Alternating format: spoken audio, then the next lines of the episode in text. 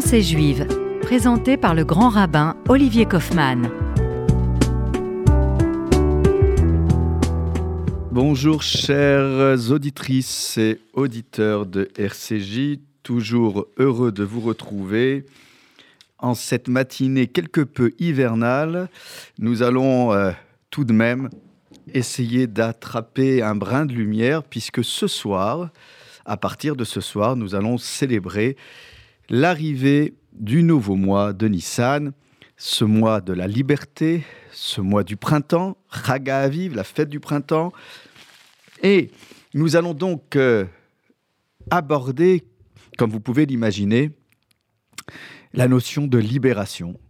Et si vous le voulez bien, pour euh, les émissions qui vont intervenir avant Pessah, ensemble, nous allons revisiter à tant soit peu cette, euh, cette façon de célébrer la liberté, euh, même si euh, la neige nous donnerait l'impression d'un retour en arrière. Bien au contraire, vous savez que la neige, entre parenthèses, je profite de cet aparté, la neige est un symbole de capara, de kippour, le pardon blanc comme neige, comme disent nos textes.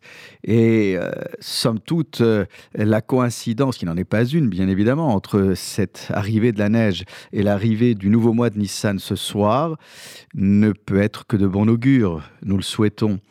La neige, sheleg en hébreu, c'est aussi un signe annonciateur de libération, de libération de l'être, de libération euh, de la nature. Alors je sais bien que lorsqu'on parle d'hiver, on parle d'hibernation, euh, de cette torpeur hivernale, mais parfois, étonnamment, elle peut être aussi euh, une couleur immaculée et qui nous ouvre aussi des portes insoupçonnées que nous allons sûrement ouvrir ensemble pour l'humanité tout entière, et en particulier pour le peuple juif, parce que je dis souvent que le nouvel an juif, ce n'est pas Rosh Hashanah, c'est Pessah. C'est la fête de Pessah, c'est la fête de Pâques, la Pâque juive.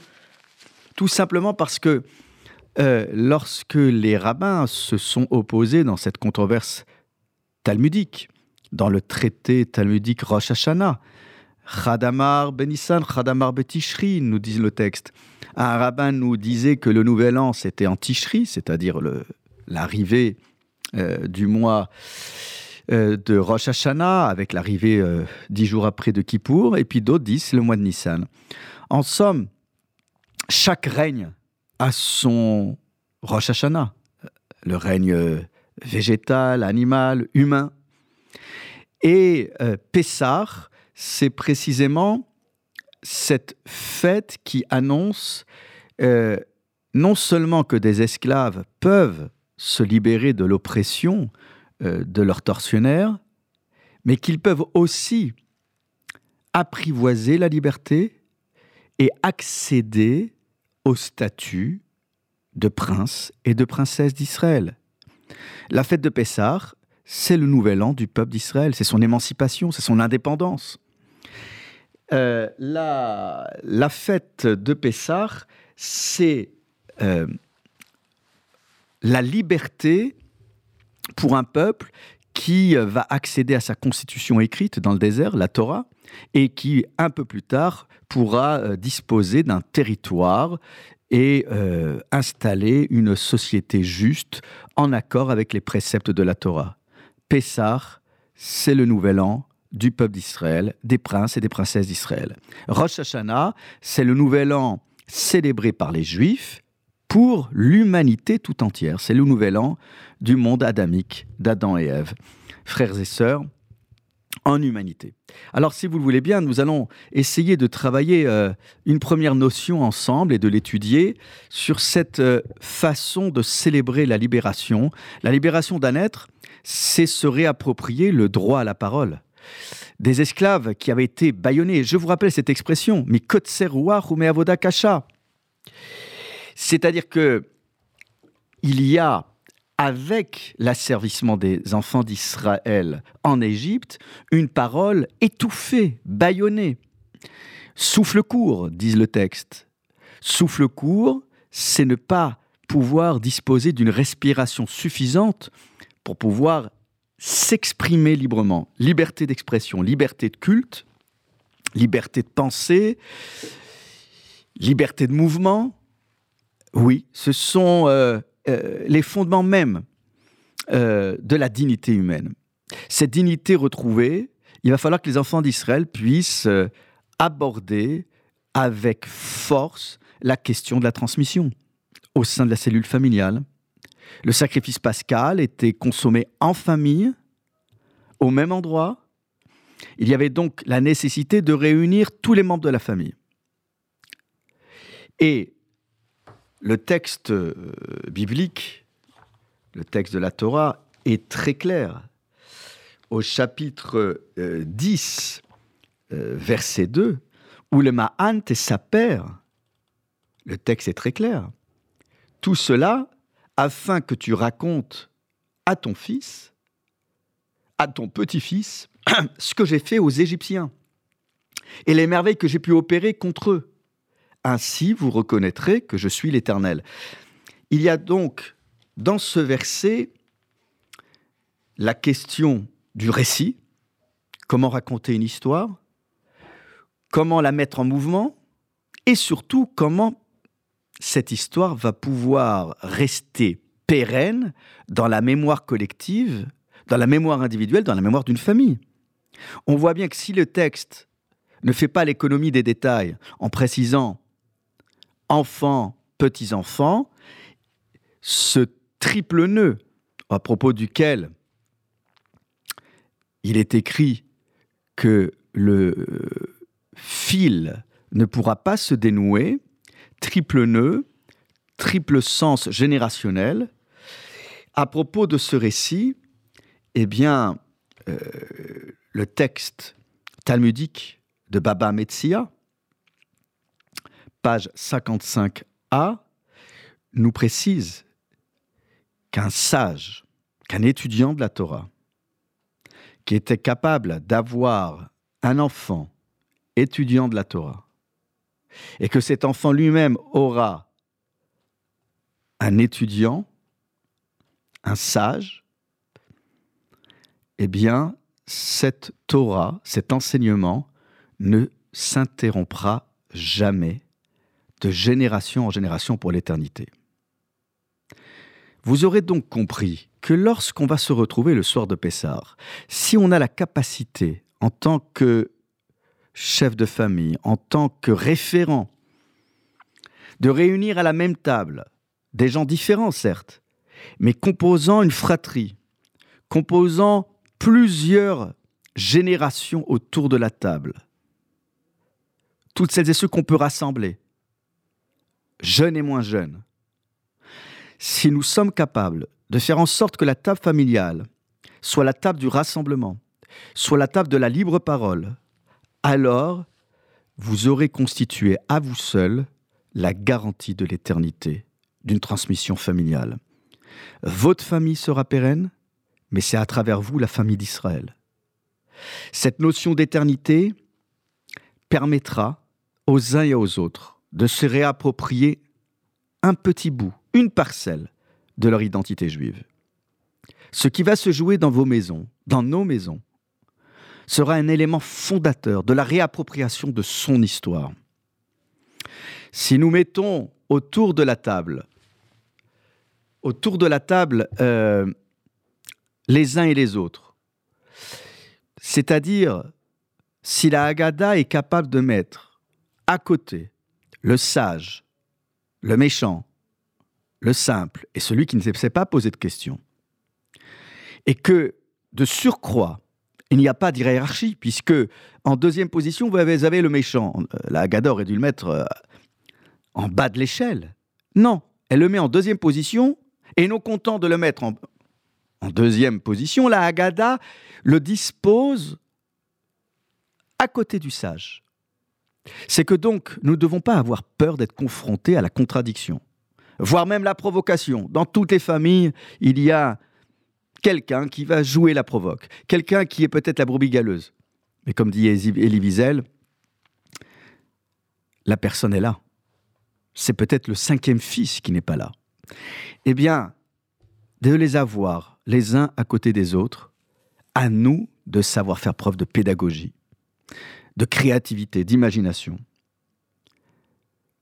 alors oui, nous pouvons comprendre que le texte du verset se conclut par et vous connaîtrez, et vous saurez que je suis l'Éternel. Le vav ici n'est pas juste pour dire et, non, de sorte à ce qu'il puisse me reconnaître. Reconnaître, me retrouver. Alors vous savez, nous n'avons pas la prétention de réconcilier tout le monde avec l'idée d'un Dieu créateur, encore que d'un Dieu libérateur qui s'installe dans l'histoire. Et c'est bien pour cela que dans les dix commandements, Dieu ne se présente pas comme un Dieu qui a créé les cieux et la terre, mais plutôt un Dieu qui s'est installé dans une histoire vivante en mouvement, qui pourrait réconcilier plus d'un que s'il s'était présenté comme le Dieu créateur du monde. Mais au bout du compte, on aura toujours des gens, et c'est normal, qui se définiront comme athées, comme agnostiques, mais peu importe. Car là encore, nous pouvons faire quelque chose avec la fête de Pessah. Pessah. P, la bouche, Sar, qui discute, qui est ouverte à la discussion. Eh bien, vous avez là tous les éléments, tous les ingrédients pour que cette fête de Pessah ne soit pas un rituel passe-partout qui soit circonscrit juste à du folklore, mais à une réelle et authentique libération de la parole et de l'esprit. Nous nous retrouvons tout de suite après une pause musicale. שלא טיילנו, בוא ניקח תרמיל ומקל, נגלה שוב את ארצנו, בין השבילים נמצא פינה של צל, כאן הלכו גם אבותינו, לוחשות לי האבנים, וההיסטוריה שהולכים, אז בוא נשחה בכנרת,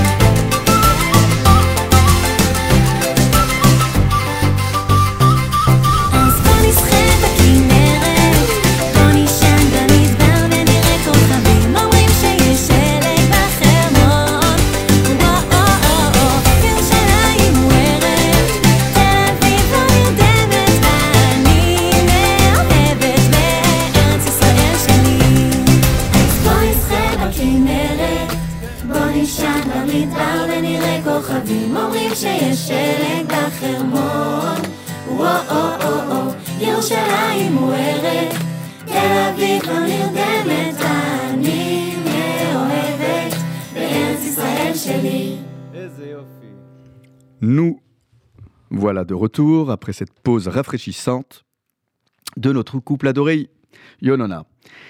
Alors, nous étudions ensemble cette euh, question du récit. Est-ce qu'on a gardé l'habitude de raconter une histoire à nos enfants au bord du lit? Est-ce que nous avons continué, euh, en tant qu'éducateurs, enseignants, pédagogues, rabbins, de cultiver l'art du récit, de compter, de faire rêver C'est là encore la question de la voix qui parle, bien avant de parler de la voix qui chante, la voix qui parle, la voix qui raconte. Des contrastes, une tessiture de voix, une tonalité qui interpelle, qui bouleverse, qui remue. Une voix au cœur de la nuit, à travers les ondes d'une radio. Une voix au cœur de la liturgie euh, lorsque euh, un rabbin, un maître, un enseignant profite d'une pause pour euh, inciter les uns et les autres à s'extraire du monde ambiant et à rêvasser, à imaginer. Pour les enfants d'Israël, dont la bouche avait été bâillonnée, dont l'esprit avait été annihilé par les travaux forcés, vous imaginez l'ampleur du travail à réaliser pour se réapproprier une créativité, une imagination qui avait été euh, anesthésiée, voire même éradiquée. Nos rabbins nous disent que lorsque vous avez euh, cette expression en hébreu lema'an, afin que, et c'est vrai que c'est étonnant que ce verset euh, commence par et afin que tu racontes ce lema'an, vous le voyez souvent à propos de cette phrase, afin que les jours de ta vie se rallongent sur la terre. Nous le voyons entre autres à propos de honore ton père et ta mère. Nous le voyons euh, à propos d'autres prescriptions. Ce lema'an est donc euh, une expression biblique qui induirait euh, l'idée non pas juste d'une finalité, mais aussi euh, comme l'idée que lorsque tu racontes bien les choses, lorsque tu emploies les mots justes, lorsque tu nommes, et même lors d'un récit, hormis la trame et l'aspect narratif, il y a aussi des mots qui éclairent. Une histoire n'est pas anodine. On pense souvent, ah, c'est une historiette. Non, ou une anecdote. Mais les histoires qu'on raconte dans le Talmud, dans les textes dits agadiques, mais même les histoires que nous nous sommes transmises euh, de génération en génération, sont pas des histoires qui sont là juste pour amuser la galerie, pardonnez-moi l'expression. Elles ont une valeur pédagogique et éducative inestimable. Lorsqu'on dit que le peuple d'Israël est le peuple du livre, c'est le peuple de l'histoire avec un grand H, mais aussi avec un petit H. Ce sont toutes ces histoires que nous nous sommes racontées. Ah oui, j'entends bien les histoires juives. Même dans une blague juive, il y a une émotion, il y a un message que nous pouvons faire passer à travers une histoire ou une anecdote. En somme, ce que nous disent les textes, quiconque se préoccupe intensément de l'éducation de ses enfants pourra prétendre à cette longévité qui nous est promise par les textes bibliques. Longévité, éternité, durabilité, viabilité. Voilà les enjeux que nous aurons à soulever et à relever autour de la table de Pessah. Là encore, vous l'aurez compris, mes chers amis, cette manière de se préoccuper des autres en leur livrant des histoires édifiantes. Toute génération, toute génération a pour finalité d'entretenir le trésor, le trésor familial nourri d'histoire. Vous le savez, lorsque Moïse demande à Pharaon de pouvoir exercer euh, durant trois jours la liberté de culte et d'apporter des offrandes au Dieu unique, vénéré et adoré par ses ancêtres, et que Pharaon répond Les Chuna Gevarim, oui, oui, bah allez-y avec les hommes. Et cette phrase de Moïse, Minareinu Neler, chapitre 10, verset 9. Non, non, non, tu n'as rien compris à notre façon d'appréhender la question de la transmission. La façon euh, de célébrer euh, l'aspect festif de nos retrouvailles avec Dieu et avec la famille.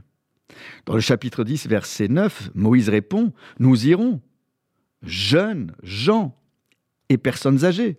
Nous irons avec nos fils, nos filles, avec euh, euh, toutes celles et ceux qui nous accompagnent, car nous avons à fêter l'Éternel. Qui rag Hachem, là, nous. C'est la fête pour nous tous, sans distinction.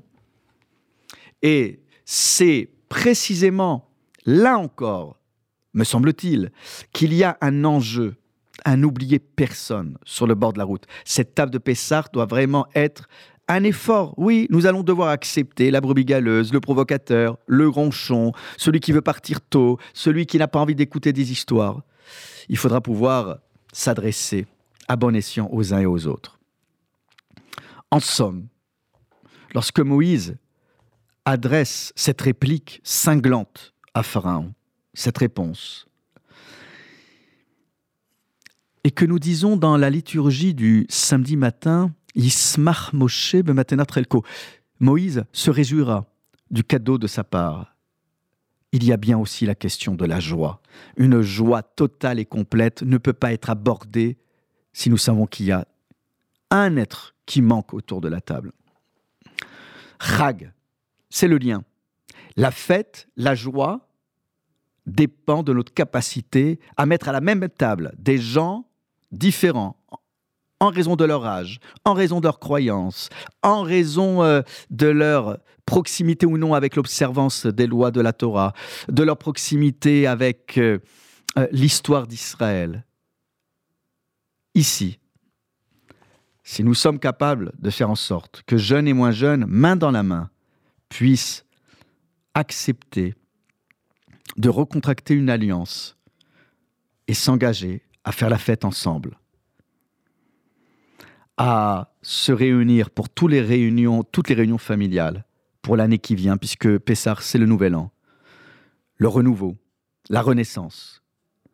Accepter euh, de revivifier une alliance qui a peut-être été quelque peu euh, malmenée, abîmée, altérée depuis ces mois euh, où nous ne nous sommes pas retrouvés pour des grandes sonalités, Mikra et Kodesh, les grands rendez-vous du calendrier liturgique, les trois fêtes de pèlerinage, qui commencent avec Pessah.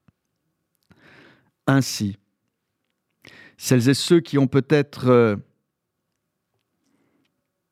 des difficultés à se sentir euh, liés à l'avenir du peuple d'Israël, à un peuple en mouvement, eh bien Moïse nous dit, Bevanenu ou nous c'est dans nos fils, c'est à travers nos fils et nos filles que nous pouvons envisager l'avenir du peuple d'Israël. Je vous souhaite très sincèrement de pouvoir, dès ce Shabbat, puisque nous, sommes, euh, nous serons à 15 jours de la fête de Pessah, de préparer vivement des textes, des réflexions, des histoires, que vous avez peut-être pu entendre de la part de vos parents, mais que vous n'avez peut-être pas encore transmises aux uns et aux autres. Au-delà de la Haggadah, c'est la Haggadah de la famille, c'est la Torah de la famille. Ne ratons pas ce rendez-vous. Préparons-nous. Shabbat Shalom, Rosh Chodesh, Chodesh Tov, un bon mois, vive la liberté et que la vie soit plus forte que tout. Au revoir, Shabbat Shalom.